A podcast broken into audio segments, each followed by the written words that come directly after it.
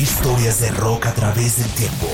Este es Rock a Domicilio, el podcast con Alberto Marchena. Bienvenidos a una nueva edición de Rock a Domicilio y esta reunión es absolutamente, o esta edición es absolutamente fantástica porque vuelve a reunir a los originales Tri Amigos. Mr. Juan Kiss desde Medellín, Colombia. ¿Cómo andamos? Muy bien, muy bien. Usted dijo los tres amigos y ahí mismo mi mente, ¡pum!, vio esa imagen de nosotros tres parados ahí vestidos como pistoleros mexicanos. Qué bella imagen, qué bella imagen. Aquí estoy desde la Loma de las Brujas en Envigado a su servicio, caballero. Desde, eh, desde Barranquilla, Colombia, desde ahí pegadito al Parque del Santo Cachón en Barranquilla. Mr. Carlos Soñoro. Desde un octavo piso, sí, mucho gusto. y desde la ciudad de Miami con un aterrador calor, eh, Alberto Marchena, bienvenidos. Esta semana me estaba riendo porque unos oyentes en Twitter estaban, se estaban, no sé si lo leyó Juan, que decía que, que este programa no sería lo mismo sin eh, Oñoro y sus teorías conspirativas y sin las anécdotas de su amigo eh, Oquendo de Juan Kiss. Si el amigo eh, Oquendo de Juan Kiss. ¿Sí lo leyó?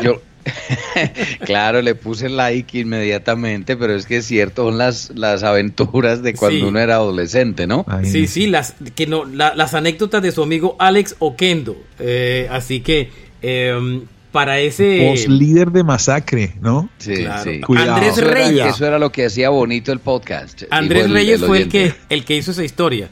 Eh, Andrés, saludos desde aquí. Gracias por, por acordarse de esos detalles absurdos de nosotros. Este podcast se reúne para hablar de un álbum bonito que es supremamente importante en el, en el rock de, la, de los 80 y yo creo que en general del rock. Y se llama el Slippery When Wet de Bon Jovi, que estuvo de aniversario por estos días. Y repasando vi que no le habíamos hecho un programa porque el disco se, se lanzó el 18 de agosto del, del 86 eh, y dije, oiga, no le hemos hecho nunca un episodio a este programa y a este disco y es el momento de hacérselo porque porque este disco es muy importante. Aparte de cualquier otra cosa, de, este es el tercer disco de la carrera de, Bon Jovi. Eh, esta es una banda que sigue absolutamente vigente a pesar de los problemas de voces de, de, voz de John Bon Jovi, que logró, esperemos logre superar y que nunca se pronunció ni dijo nada ni nada, sino que siguió derecho. Em, la verdad, em, como novia que pone cacho y no la anuncia, eh, va derecho sin medida ni temor.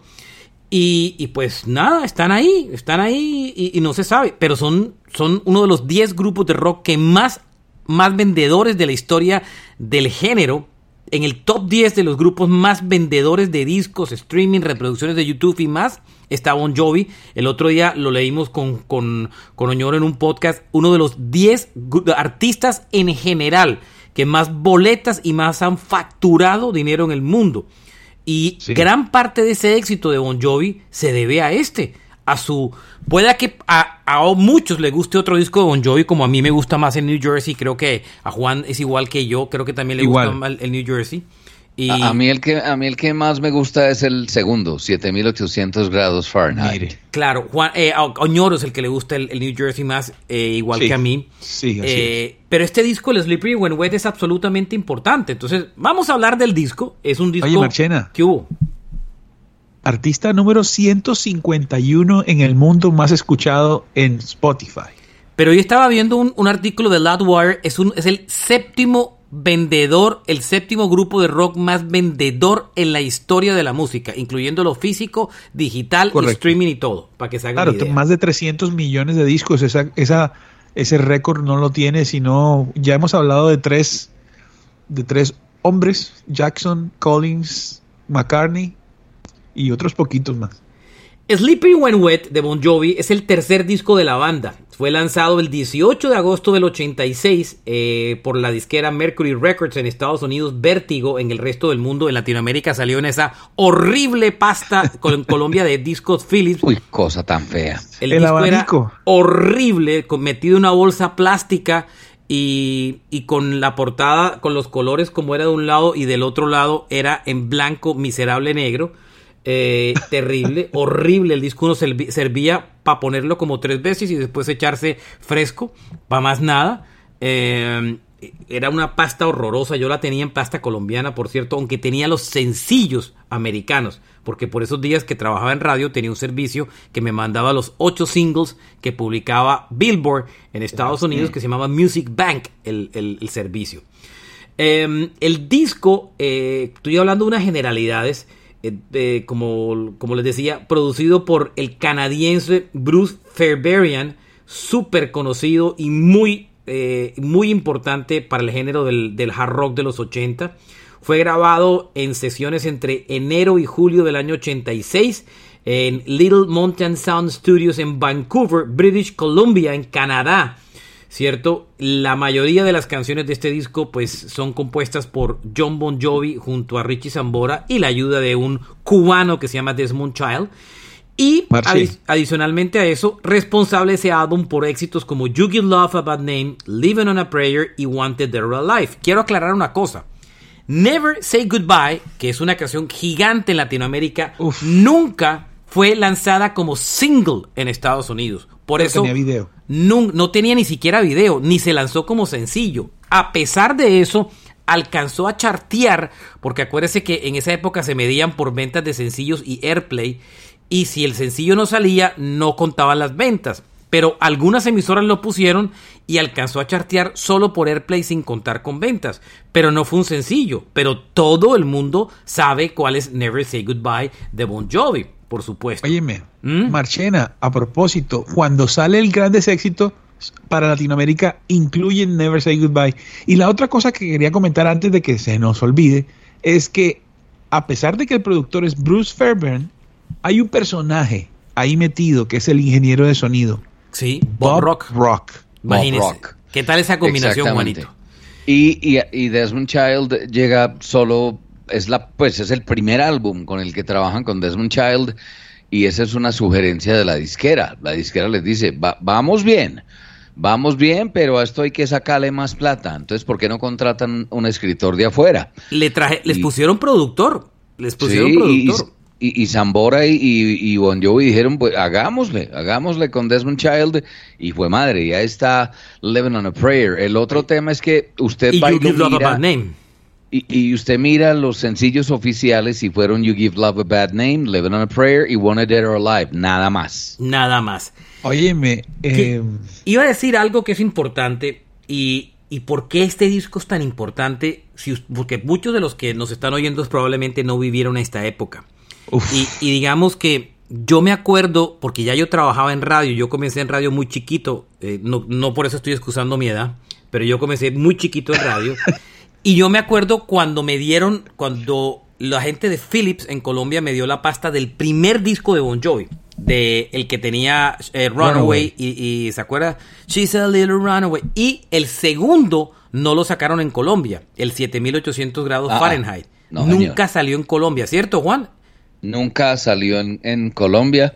Bueno, el primero se llama, hay mucha gente que especula que se llama Runaway, pero no, se llama Bon Jovi. Bon Jovi, es el... Y el segundo no salió en Colombia. Yo recuerdo que yo tuve que comprarlo importado aquí en Medellín, en Plazuelas de San Diego. Creo que se llamaba Disco Centro, el almacén. Todavía tengo esa copia, pero es correcto, nunca salió en Colombia. Ese disco, entre otras vainas, eh, el primer disco fue relativamente exitoso, logró chartear dos canciones en, el lista, en la lista del top 40 de Estados Unidos y el segundo, eh, eh, el segundo disco fue menos exitoso que el primero, a pesar que muchas personas amaron ese disco, les gusta como Juan, que es su preferido, ese disco fue un retroceso del grupo porque inclusive sonó más pesado de lo normal y fue un retroceso. Y, fue un retroceso en ventas. Entonces, el grupo que iba bien, ching, de pronto cae. No había todavía la explosión del, del hard rock ni de. Perdóneme, yo sé que Juan le ofende el hair metal o del hair rock o del glam o como carajo le quieran decir. No había habido esa explosión del género. Y este disco fue el responsable de causar la explosión del género. Ya Veníamos de dos discos importantes. El Metal Hell de Quiet Riot del 83, que había roto el mito de álbumes llegando al número uno en ventas, ¿cierto? Sacándolo de ACDC. Este álbum había sido número uno en ventas de un género que ya marcaba como una tendencia. Pero después de ese disco del 83, ningún disco siguiente había logrado un número uno y este álbum lo logró. Y no solamente, yo le decía el otro día, Juan, le decía el otro día a Oñoro algo, y es que este disco no solo marcó el inicio del género del hard rock de los 80, fue el precursor y, y marcó la tendencia de componer las canciones, de todo. Y de sonido. Y no solo influyó a todas las bandas que vinieron detrás de ellos. Poison, eh, cualquier cantidad que vinieron detrás de ellos, sino que terminó este disco influyendo a bandas que, que, que, presidieron el rock con mucha anticipación. Grupos como Kiss y Aerosmith terminaron influidos de manera directa por el Slippery When Wet. Y, y, Kiss y Bon Jovi, pero Kiss y Aerosmith terminaron incluso eh, hasta trabajando con los mismos productores de Bon Jovi para copiar la fórmula que Bon Jovi logró con este disco. Y Whitesnake, ¿no? Sí. ¿Cierto, Juan? Pero eh, este, este es un tema, y además odio decirlo, pero, pero alguien tiene que decirlo. Y, y no es solamente el aporte sonoro, sino el aporte visual. Visual. claro. O sea, la parte visual de Bon Jovi la copió todo el mundo, de como dice Marchena, de ahí salió Cinderella, Europe, White Lion, Poison y otro montón de bandas que terminarían canibalizándose, pues, y hasta acabando ellas mismas con el género, pero pero es un álbum, es muy bien construido, es un álbum diseñado para tener tres o más sencillos en radio, que poca gente sabe eso. Muchas de las bandas de rock y sobre todo las de rock duro, rara vez graban una canción escrita para radio.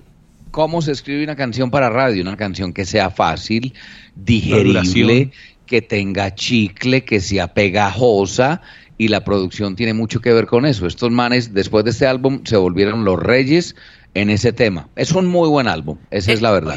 Además, ese disco... A pesar de que decías tú de la, de la, influencia, yo quiero mencionar dos artistas que tal vez en la imagen vienen antes. Uno de esos artistas es muy importante, que es Motley Crue. Y el otro artista es Wasp. Esos dos artistas son antes, incluso pegándole muy fuerte. Pero fíjese, la diferencia, esa es la palabra. La clave de Bon Jovi es que Motley se vuelve comercial después, pero, pero la clave de Bon Jovi es que no solamente creó un sonido, un look, como, como recuerda Juan, eh, creó el género de las baladas rock con Never Say Goodbye de alguna manera.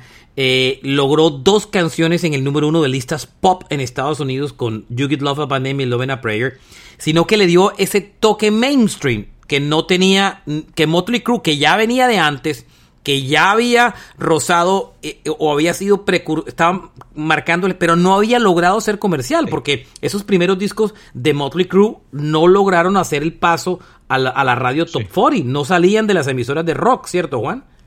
Sí, lo que pasa es que, bueno, en cuanto al tema de las baladas, primero pegó Motley Crue con Home Sweet Home, año 85, pero eso es absolutamente cierto. Que pero acuérdese, una, acuérdese un detalle, Juan, Fire también es antes. Que Home Sweet Home, que Home Sweet Home inclusive la volvieron a lanzar después. Ellos la, ella la incluyen en el Theater of Pain, pero, pero, pero realmente la canción la reeditan otra vez más y es cuando, cuando las baladas rock se ponen de moda, es que reeditan la canción y vuelve a tomar éxito. Pero igual, eh, el punto no es ese, es, es impresionante lo que el disco logra, ¿no? Sí, claro. Y, hay otro aspecto muy importante. No solo lo vuelve masivo, y esta teoría es, es mía. Esta teoría no se la he leído a, nadie, pero a ver ustedes qué opinan. A ver. el rock históricamente ha sido muy masculino, ¿cierto? ha sido muy masculino. Eso se divide en un 70-30. Es muy similar a lo que ocurre con las emisoras de rock. Correcto. La eh, audiencia, dices, la audiencia. Eh, la audiencia, exactamente, la audiencia, los que escuchan. Pero con este álbum se dispara una vaina muy femenina. Y es porque las mujeres empiezan a oír a Bon Jovi.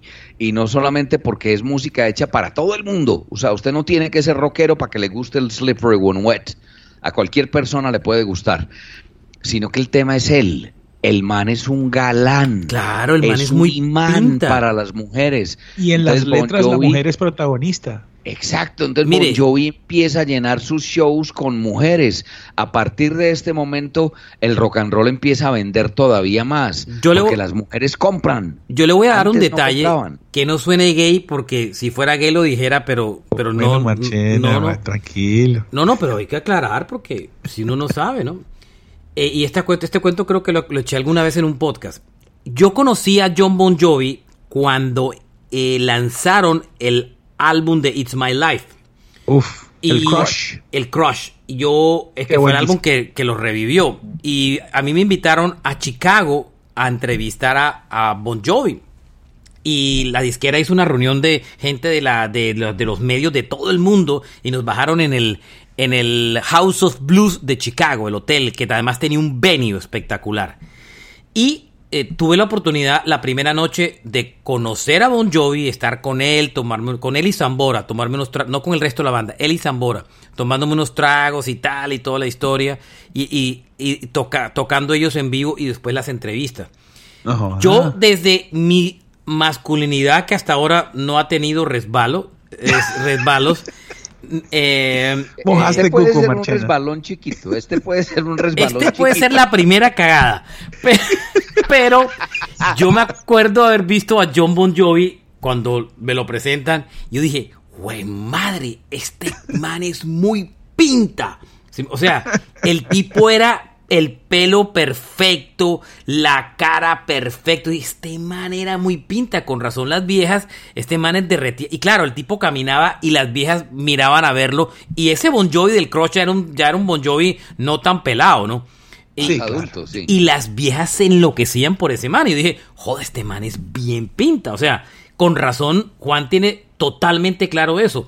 Uno de los venenos de, de ese género fue el atraer al público femenino. Total. Total. Y el Sleepy When Wet. Los protagonistas de sus letras son siempre mujeres. Y Bon Jovi no lo había logrado. Pareja y tal, bueno. Y Bon Jovi no lo había logrado hasta los discos anteriores, porque las canciones no contenían, eh, no, no, tenían ese componente masivo que sí tuvo el Sleepy When Wet. Entonces, aquí se dio las dos cosas: el look de la banda y las canciones comerciales, ¿no? Y, la, idea es de, la idea es de la banda. Ellos dicen, hagamos canciones para la radio y para ellas. Entonces empiezan a hacer un rock que se vuelve muy femenino, esa vaina empieza a vender porque las mujeres compran, las mujeres compran mucho. Y las disqueras locas a firmar grupos de esa vaina. Entonces ahí arranca la fórmula. Consíganse una banda que tenga un man bien lindo, hijo de madre, y nos garantizamos que esto venda muchos discos. Es más, hay una frase, hay una frase que oí en MTV y se la oía un fan cuando estaban filmando el video de Bad Medicine, que lo filmaron en Los Ángeles, creo. Ese que es con el comediante, con Sam Kinison. Un fan y dijo, yo estoy feliz aquí filmando este video y el periodista de MTV le dice, ¿y por qué? Porque esto está lleno de mujeres. Esto está lleno de mujeres hermosas y ahí lanza la teoría un fan de Bon Jovi. Ir a un concierto de Bon Jovi es muy divertido porque la banda suena muy bien en vivo y esto está lleno de mujeres bellas. El resto de hombres que estamos aquí venimos a mirarlas a ellas eso tiene un sentido muy profundo. O sea, la banda gustaba por la música que hacía, pero a los conciertos iban miles de mujeres, el resto de hombres iba a oír la banda y a ver a esas mujeres. Y no, y no nos sirvió mucho. No se olvide de todos los copycat, las copias que salieron. Eh, una de las más patéticas o perfectas copias era, ellos eran Mercury, o sea, eran digamos que el, su sello competencia de frente era Universal después, en esa época era Mercury. La competencia era Sony Music. Sony no tenía un grupo así porque Motley Crue era Warner, Electra. Y Sony no tenía una. pendencieros y peleadores, los cuatro matones de Los Ángeles, era otra imagen. Y Sony no tenía un grupo. Y Sony se va y se trae a Europe, ¿se acuerda? Que era un igualito, un tipo con el mismo peinado de John Bon Jovi, igual de pintoso para enloquecer a las viejas y con canciones Hasta más bonito, creo yo. Hasta más bonito. Sí, yo no lo conocía y no puedo dar. No Yo sigo defendiendo a John Bon John, pero. Joy Tempest. pero mire, yo quiero que el, oyente no, nos haga caso porque hay muchos oyentes que son jóvenes y conocen a Bon Jovi después del Crush. Mientras escuche este podcast, métase a Google y dele John Bon Jovi 1986 para que vea qué cosa tan linda, hermano. Esa es la verdad. Este se corrió todo el podcast. Galán. Y hay otro nos metió tema. el rayito. Oiga. Un momento, ah, ese es un tema muy importante. Yo no me demoro mucho, pero lo quiero ampliar. A partir A de Bon Jovi empezó el ataque del resto de bandas y de la crítica a este tipo de grupos que tenían un man que era muy galán. Le pasó a Poison, le pasó a Europe, Winger. y le pasó, le pasó a Winger. A Hay una carátula de una revista muy importante que yo compraba sagradamente cada semana, que es la, la RIP, RIP. Hay una portada donde sale Kip Winger y dice, Don't blame me cause I'm beautiful. No me culpen si, porque soy bello. Pues madre, yo que tengo la culpa de ser galán y aparte de eso talentoso. Quiero llegar a ese punto. John Bon Jovi es muy galán, pero este man es muy talentoso. De los maluquitos era Steven Percy de Rat. Sí, pero también tenía su público, imagínese. Claro. Tenía Oiga. su público, Steven Percy. Este álbum, eh, después de pasar agua en, esta, en, en estos comentarios, eh, eh, ocho semanas en el número uno de la lista de los 200 discos más vendidos de Billboard de, de- eh, logró este álbum. Pero oiga, ocho semanas hoy son fáciles de hacer.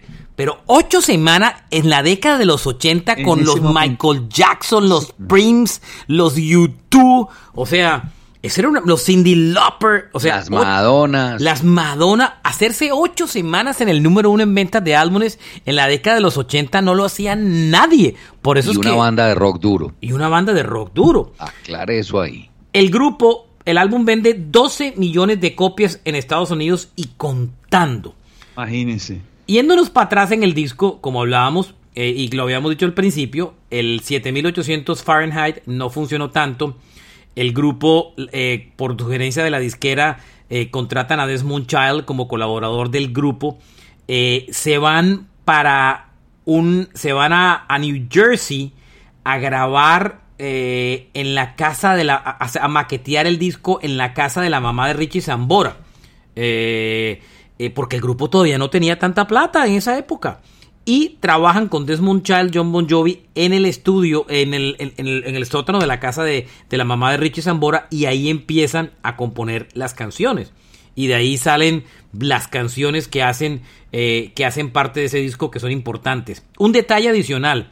De donde escribieron como 30 canciones junto con en esas sesiones con Desmond Child. Un detalle adicional. Eh, la idea de traer a Fairbairn como. No- yo no sé si lo produzco bien o Fairbairn. Fairburn. Bruce, Bruce Yo Fairbairn. siempre he dicho Fairbrain, sí. Si yo cada uno lo dice Fair- como. yo- Bruce Fairbairn, que Bruce ya murió, sí.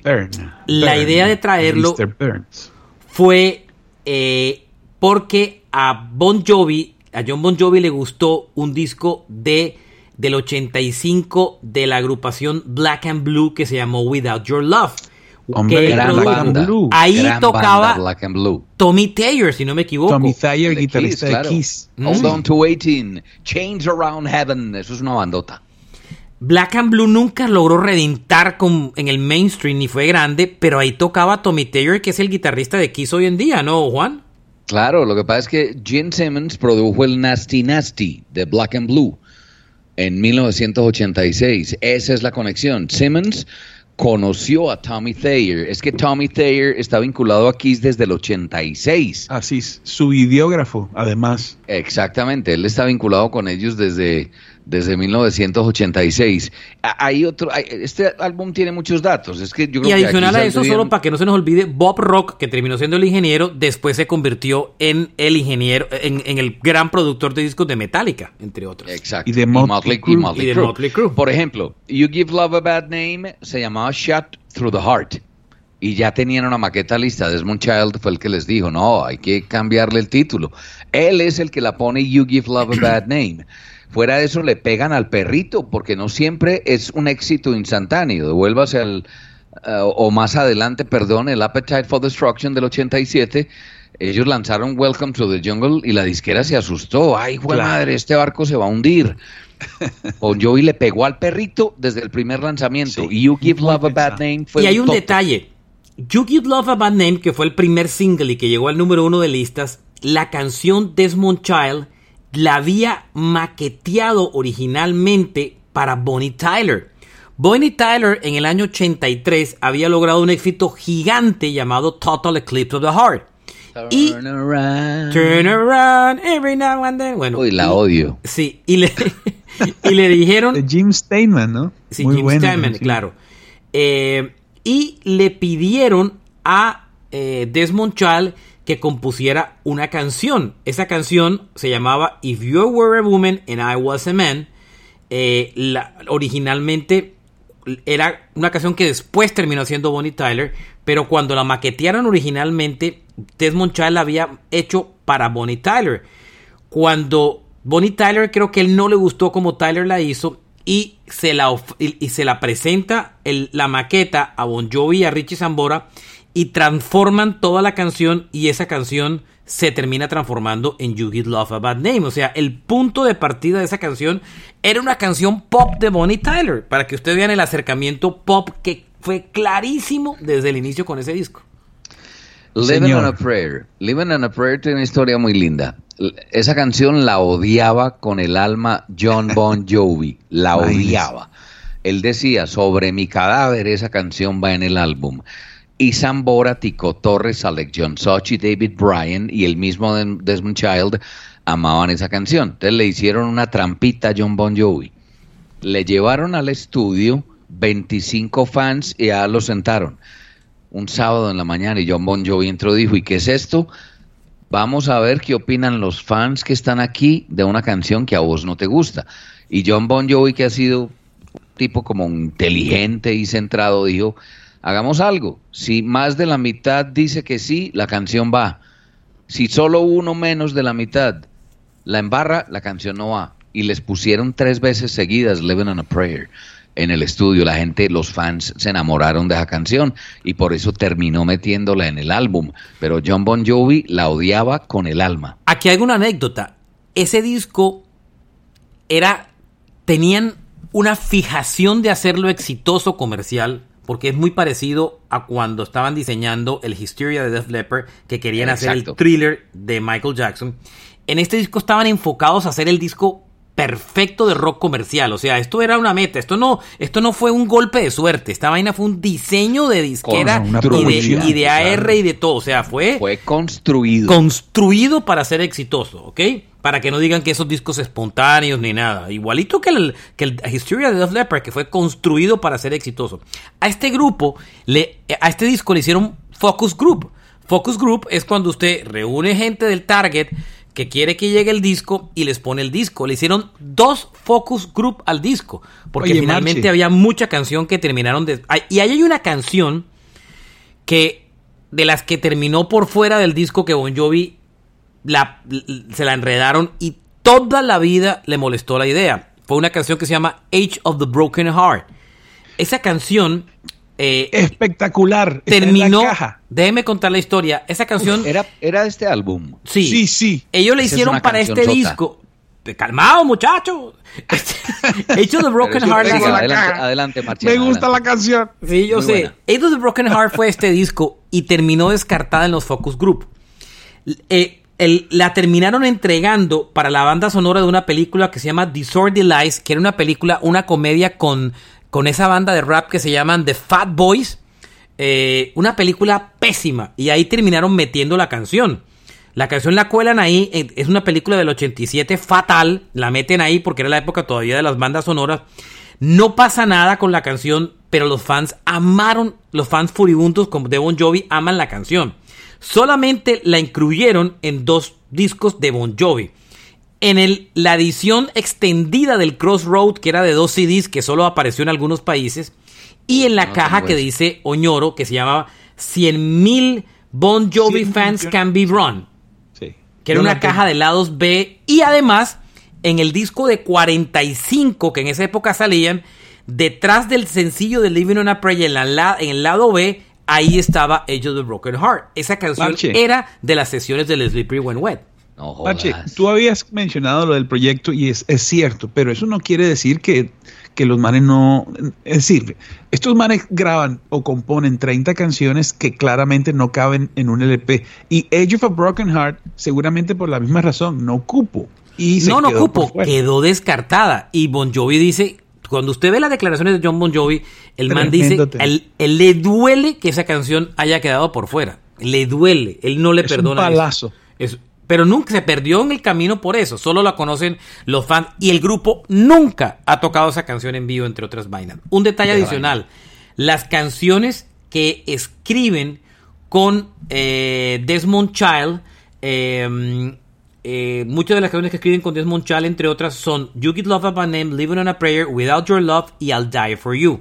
Detalle adicional y es que para esa época, en el 85, Brian Adams había publicado el Reckless.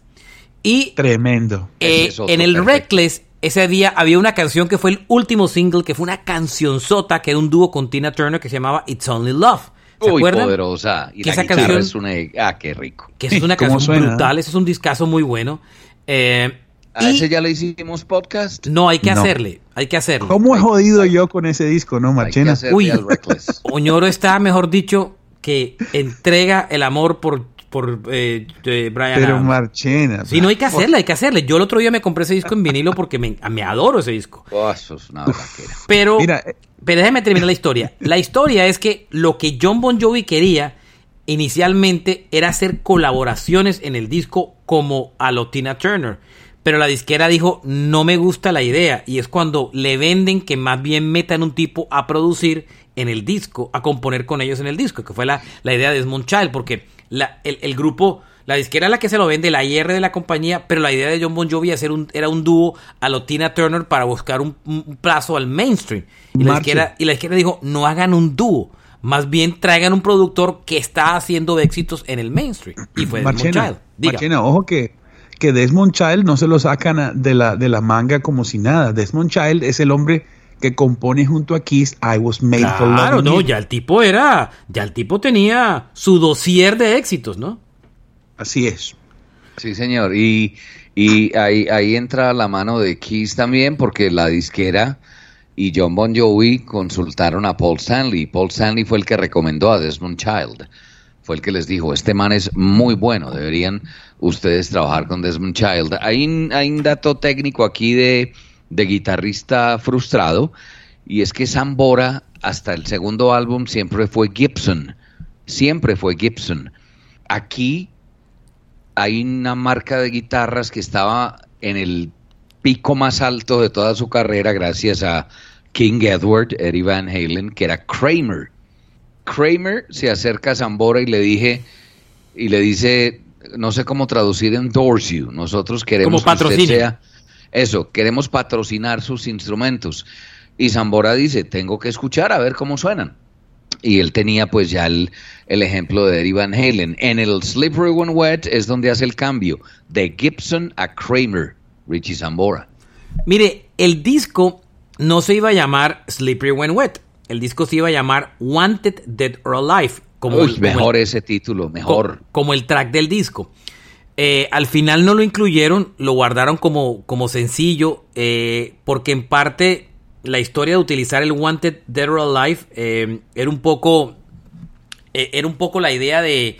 de de ese afán de, en medio de todo, de, lograr el éxito. Y eso, inclusive, alcanzaron a tomar la foto para la portada del disco. Es que la portada esta la midieron mucho. La portada original era la portada del disco de 45. La foto era del, del 45 de One True Life, que aparecían ellos de vaqueros. De vaqueros. Al final esa portada la utilizan solo para la portada del 45, deciden no ponerle al disco Wanted Dead or Alive, lo vuelven como single le ponen al álbum Slippery When Wet, que el nombre viene de un strip club que ellos iban en mientras grababan eh, en el estudio con Farbarian, con Fairbairn, como, como carajo les digamos, se van a un strip club en Vancouver que se llama el Number One Fire Orange y ahí, eh, que, y ahí en ese, en ese strip club había un, una vieja que hacía un show de strip, de stripper, que salía, bajaba en su tubo y toda la historia y al final le, se, bañaba, le, aparecían unas duchas y se bañaba con, con jabón y toda la vaina.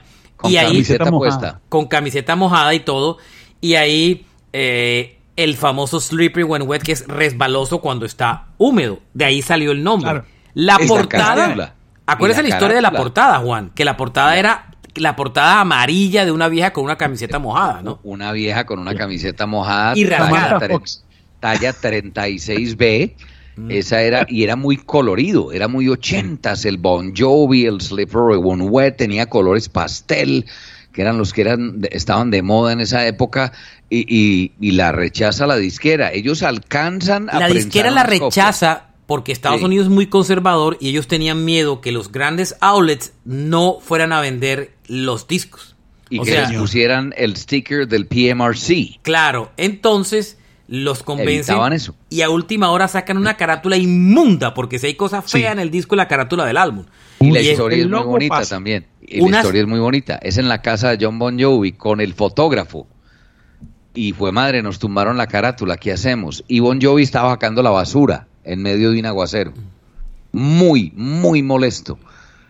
Y escribió con el dedo Slippery when wet en una bolsa negra de basura. Y le dice al fotógrafo, tome la foto, ahí tiene su carátula. Así nace la carátula, de puro desgano. Vea pues. En la carátula, sin embargo, en Japón alcanzó a salir así. Eso. Vaya y compres el disco con la carátula original japonesa, búsquelo en eBay, imagínese cuánto billete vale el disco. Yo no he podido conseguirlo. Para que, que se ponga, que tenga idea. No sé si ustedes se acuerdan, en mi caso, estamos hablando del año 86, yo tenía 13 años, y pasar por el track 4 del disco era, era complicado, complicado. no sé si, si se acuerdan de Social Disease. Sí, esa es floja. Sí, pero tiene una introducción que tú a tus 13 años dices, mierda. Uno con esas hormonas disparadas, sí, claro, claro. No, no, pero, pero aquí hay, aquí hay aspectos históricos muy bonitos, pero, pero el, centro, el centro del asunto es que es un muy buen álbum. Es muy bien, es muy bien eh, compuesto, muy bien construido, muy bien ejecutado. Zambora lo hace muy bien en este álbum. Zambora demuestra aquí que además de ser bueno es muy versátil también. Wanted Dead or Alive es una canción sota, hermano. Eso es una canción de una banda de rock duro muy buena. El solo, la letra. Y la atmósfera de Y ahí sacó. ahí, ahí mostró un lado. que en el 90, en el 90, cuando hicieron Young Guns, la segunda parte donde está Blaze of Glory, la, la, la compañía cinematográfica le ofrece una millonada a John Bon Jovi, le vamos a pagar no sé cuántos millones para que Wanted Dead or Alive sea el tema central de Jóvenes Pistoleros 2. Y él dice, no, ¿cómo me van a dañar la canción? Ahí es donde negocia escribir la, banda sonora. Oiga. Ahí es donde hace ese negocio. Y adicionalmente, esa fue la primera conexión de Bon Jovi con el country, porque esa canción tiene toques de country. Y, después acuérdense que Bon Jovi en una época cuando estaba confundido y no vendía, y el country vendía mucho, él se le él hace un disco de country, completico, un álbum de country. No se olviden de eso, ¿no? El Highway, ¿no? El, eh, sí, el Highway, el disco de country. Lost Highway. Sí, Lost Highway, que era un disco de country, country. Totalmente. Pero inspirado un poco en que lo que ya habían hecho con One True Life. Yo no sé si ustedes se acuerdan y han caído en detalle en esto, pero yo me acuerdo que yo recibía los discos de 45 con la versión para radio de la canción y también tenía el álbum inmundo ese de Philips de la canción y la versión que aparecía en el single de Living on a Prayer era diferente a la que aparecía en el álbum. La de Living on a Prayer, la canción terminaba en Fate. Eh, pero la versión de estudio del disco que aparecía en el álbum era 43 segundos más larga. Y el grupo al final volvía y metía el riff y, volvía y metía el talk box solo que tenía el que es la versión de no sé si se acuerdan de ese detalle Juan usted que están de oír los discos completicos eh, no, no, me coge por sorpresa aquí. haga, haga el ejercicio de oír la versión, haga la, el ejercicio de oír la versión radio de la canción y búsquense la versión de el, del, del, disco y verán que la canción termina diferente. Voy a, voy a hacer inclusive aquí. Yo por lo menos, yo por lo menos, Machina, yo creo que nunca escuché la versión radio, siempre del disco. Yo no la sabría distinguir, pues. No, yo sí porque trabajaba en radio. Nosotros trabajamos con la de radio. ¿Qué tal esa nota ahí? Eso tan alto ahí. y después sube además, hijo de madre. Oiga. Buena canción. ¿Esta es la canción de los ochentas, pues, o qué? ¿O no? Es una de las grandes singles de los 80. Y además es que lo grande de ese disco es que ese man se mandó un par de número uno, uno detrás del otro. Oiga, un detalle adicional. ¿Saben en qué canción se inspiró John Bon Jovi para hacer Wanted Dead or Alive? ¿En cuál canción? Una canción que todos ustedes conocen. Se inspiró en el clásico de Bob Seger, Turn the Page, que después oh. Metallica le hizo un cover. Ah, no jodas. Claro, el man estaba obsesionado con Turn the Page de Bob Seger and the Silver Bullet Band. Esa canción recuerde que Metallica le hace un cover en el segundo disco de covers y que se vuelve hit. Y claro, ese es del de, de la primera colección de grandes éxitos de Box Seger, de la primera, él, tiene dos épocas, dos grandes éxitos, de la primera, el otro día me compré un álbum en vivo de Box Seger solo porque tenía la versión en vivo de Turn the Page. Óyeme, esa canción, y esa canción todos los días. Cuando usted oye en Turn the Page de Bob Seger, compárenla con One Third of Life y se dan Sobre cuenta todo el intro, ¿no? El claro, intro, son el primer minuto. Muy, muy similares, muy similares. Esa fue la inspiración de Bon Jovi para eh, One Third of Life. Ah, eso es una em, canción sota. Yo en el 95 en el concierto en Bogotá yo era una groupie. Cuando vi que se puso el sombrero Zambora y sonó el taca tan can, yo caí me desmayo. Eso es una canción sota. Yo amo Wanted Dead or Alive. Es oh, muy buena. La historia de Wanted Dead or Alive como letra de la canción era que cuando ellos empezaron a girar, John Bon Jovi iban, ellos viajaban en el tour bus, ¿sabes? No, no, no había plata para el avión todavía. Y ellos, eh, John Bon Jovi se dio cuenta de que la vida de Rockstyle era ir de pueblo en pueblo conquistando todas las niñas que habían y tomando trago. Y dijo, y la comparó con la vida de un vaquero del, pasado. Los vaqueros, se acuerdan que andaban en sus caballos de pueblo en pueblo, llegando al final del día, después de hacer todo lo que hacían, se metían en el bar, se tomaban sus tragos y se mandaban a las viejas del bar, a las, a las fufurufas del bar. Entonces, esa, esa, esa, él, comparó la... Eh, hizo un, símil entre la vida del rockero y la vida de un, de, un vaquero. Entonces, y es muy similar, en serio. Mm, y de ahí salió la historia, ¿no? Esa, On a steel horse I ride. Miren que esa canción tiene una frase que a mí siempre me ha pegado durísimo porque es muy dura. Dice, Sometimes you tell the day by the bottle that you drink. O sea, Hijo de madre, a veces, a veces el nombre del día es el del tipo de trago que te estás tomando. O sea, hoy es tequimón, mañana guaro. y cuando dice I've seen a million faces and I rock them all. Ay, madre, eso es muy Solo quiero aclarar algo, que cuando el disco salió, la revista Rolling Stone de 1 sobre 5 solo le dio 3 estrellas y medias al disco y terminó siendo el álbum más importante del 87 y uno de los más importantes de la historia del rock. Es la hora que Rolling Stone todavía le cuesta darle, eh, le cuesta trabajo darle el crédito que el disco merece. Malditos, miserables. Pasquín de tres pesos. Hablan mucho y la letrica es, tan pequeña que es para que no la leamos. Ay, qué pereza, porque son flojos los artículos, esa es la verdad. Eh, hay, hay, aquí, arranca el odio, aquí arranca el odio de las otras bandas, Marciana. Inclusive Rolling Stone dijo que eh, era una, una copia Xerox de Quiet Riot. Ah, O sea que no tampoco escucharon Quiet Riot de esos berracos. No, nada, cero. Y, hay un tema aquí y es que como este álbum es tan exitoso, a estos manes empiezan a contratarlos en festivales. Monsters of Rock, Donington, y los ponen como el, la banda principal por encima de Metallica y eso hirió muchas susceptibilidades. Les tengo un dato fino, fino, fino que los voy a dejar viendo un chispero. Habla. ¿Usted sabe quién hace coros en Living on a Prayer y no tiene créditos en el disco? Epa. Mike, de John Bon Jovi. Mike Reno, the Loverboy. Ah, no jodas. Mike Reno, the Loverboy hace coros en Living on a, Prayer y no le y no esa historia se la oí inclusive el otro día. ¿A quién fue que se la oí contar esa historia? Eh, eh, a Kevin Cronin de Arrow Speedwagon en un, en un, en un podcast. Contó esa historia. Eh, que mucha gente no sabía que los coros de Living on a Prayer incluyen a Mike Reno. La conexión era que acuérdense que los que el que producía los álbumes de, de, de, de Loverboy eh, Working on a Weekend y tal, y Get Lucky y todos esos, era Bruce Ferian, el productor de él. Y cuando estaban grabando en Canadá el disco, en Vancouver, y necesitaban coros, eh, Bruce se trajo a Mike Reno a hacer coros de Living on a Prayer. No le dan los créditos en el disco, pero los coros de Living on a Prayer incluye datazo, lindo, bonito. Oye, Marchena, mm. y, ojo que, y ojo que si bien Alec todavía toca el bajo en Bon Jovi, Hugh aparece en los créditos. Sí, Hugh no aparece en los créditos.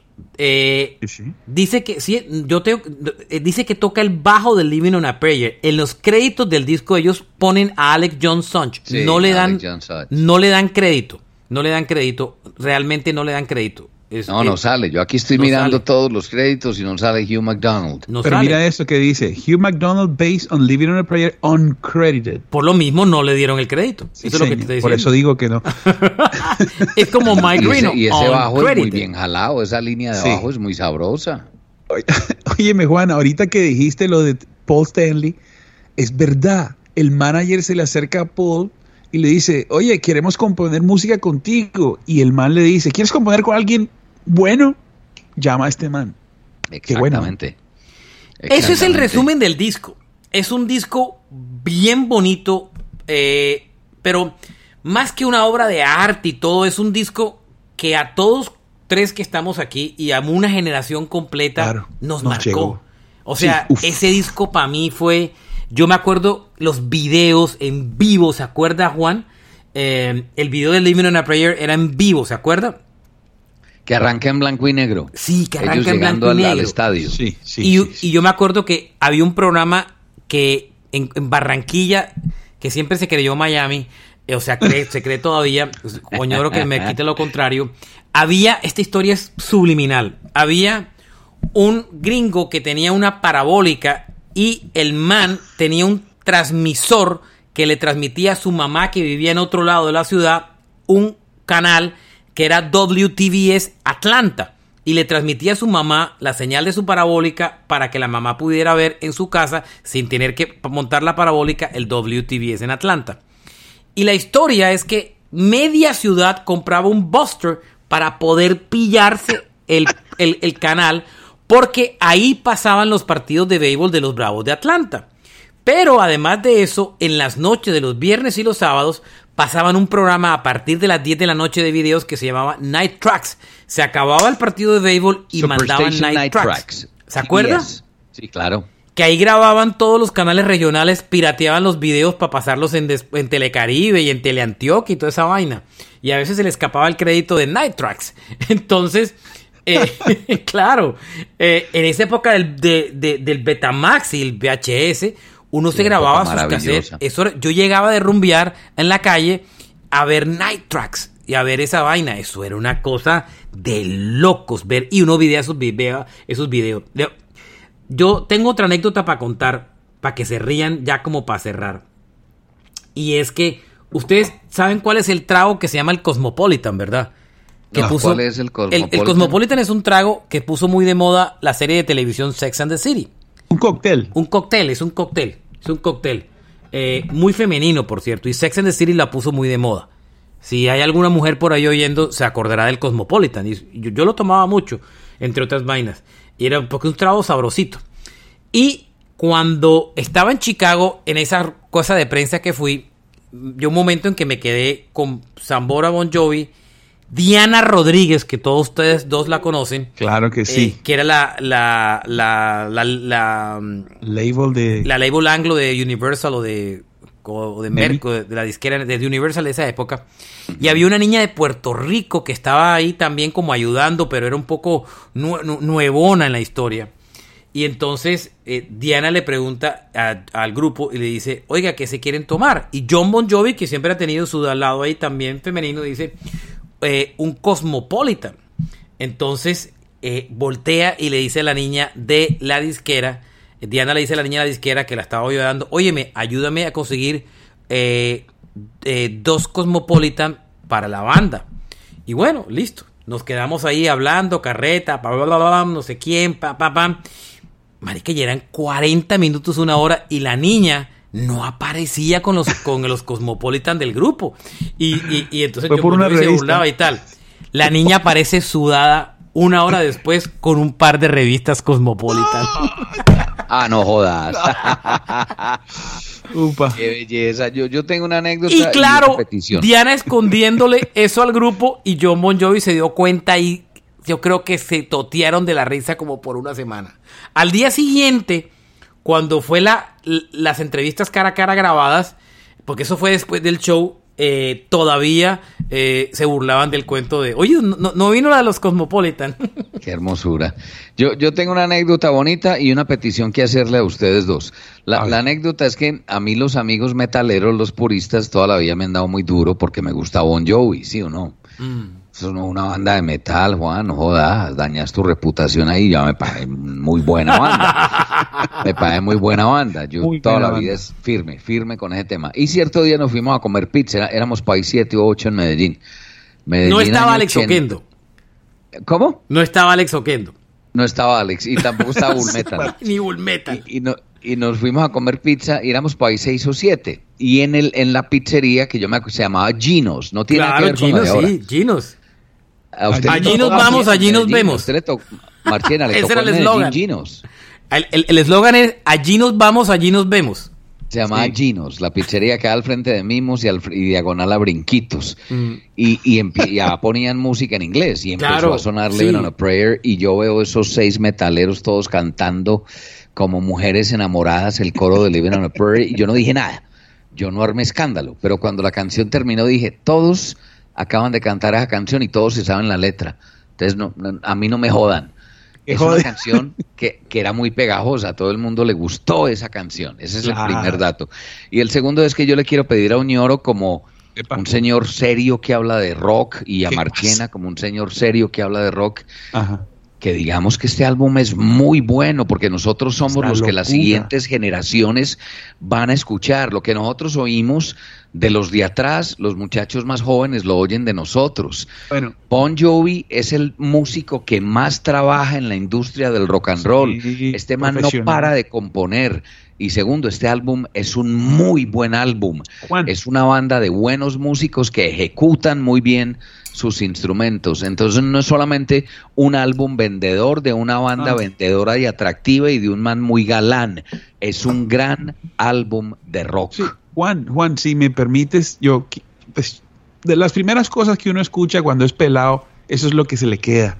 Digamos que tú te pasó con Kiss, a mí me pasó con el Sleeper One Wet de, Bon Jovi.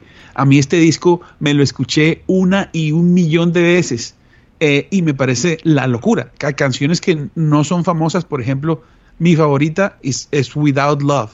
Eh, de, este disco, Never Say Goodbye, la locura. Este, es un discazo. Eh, digamos que es una, un disco muy sensible que le pega a uno eh, en, la, en lo light, ¿no? Para mí este bien construido. Para mí este muy bien construido. Cuando escuché el otro, me sentí otra cosa, sentí algo más bacano. Pero yo no puedo olvidar este disco, Slippery When Wet. Este disco marcó para mí una época gigante en la radio. Yo ya empezaba a meterme ya más fuerte en la radio. Y este yo tenía un programa de videos en, Telecaribe también. Eh, Todo lo grababa de Night Tracks. De puro Night Tracks, claro. Eh, mi programa de video, yo tenía una columna en el Heraldo que se llamaba Melomanía y, también tenía un programa de videos, igual se llamaba el programa de radio y también igual se llamaba, em, igual se llamaba también eh, el, programa de videos. Y yo me acuerdo de estos videos. Este disco para mí fue una época increíble y me pasó lo mismo. En el programa de, de heavy metal que hacía los jueves, que se llamaba Metal Manía, cada vez que yo quería poner eh, Bon Jovi, los que llevaban los discos, que eran los músicos de rock heavy de, Barranquilla en esa época, y que llevaban el Appetite for Destruction y llevaban todos esos discos, o Triumph y todas esas bandas, pues me, miraban torcido cada vez que yo quería clavar en Metal Manía el Living on a Prayer en la mitad. ¿Cierto? Porque ellos consideraban que eso era pop. Entonces, es un álbum de hard rock muy bien construido. Esa lucha fue. Y a mí me, y a mí particularmente, aunque este disco me gusta mucho, amé el New Jersey, que fue el disco siguiente. Uh, y fue mi primer CD que tuve en la vida. Fueron tres. Tracy Chapman, el, el, el, New Jersey de Bon Jovi y el Sgt. Pepper de The Beatles. Señores, eh, qué bueno que hayamos podido disfrutar este disco. Gracias por acompañarnos una vez más. Gracias a todos los oyentes por, por oírnos estas, e, estas historias que siempre contamos, porque más allá de la historia del disco hay una cantidad de anécdotas personales que que, afloran cuando nos juntamos porque este y ese montón de plumas que, que cayeron hoy. Votamos harta pluma hoy, incluyendo el señor Juan Kiss, que nunca lo imaginé. O sea, ya de aquí le va a tocar hacer un viernes eh, de arcoíris y unicornios en, en Foxy. Me sostengo a la hora de terminar este podcast. John Bon Jovi es un papacito. Juanquis, eh, Carlos Oñoro y Alberto Marchena. Esto es Rock a Domicilio, el podcast. Adiós. Chao. Abrazos. Rock and roll forever, my friends.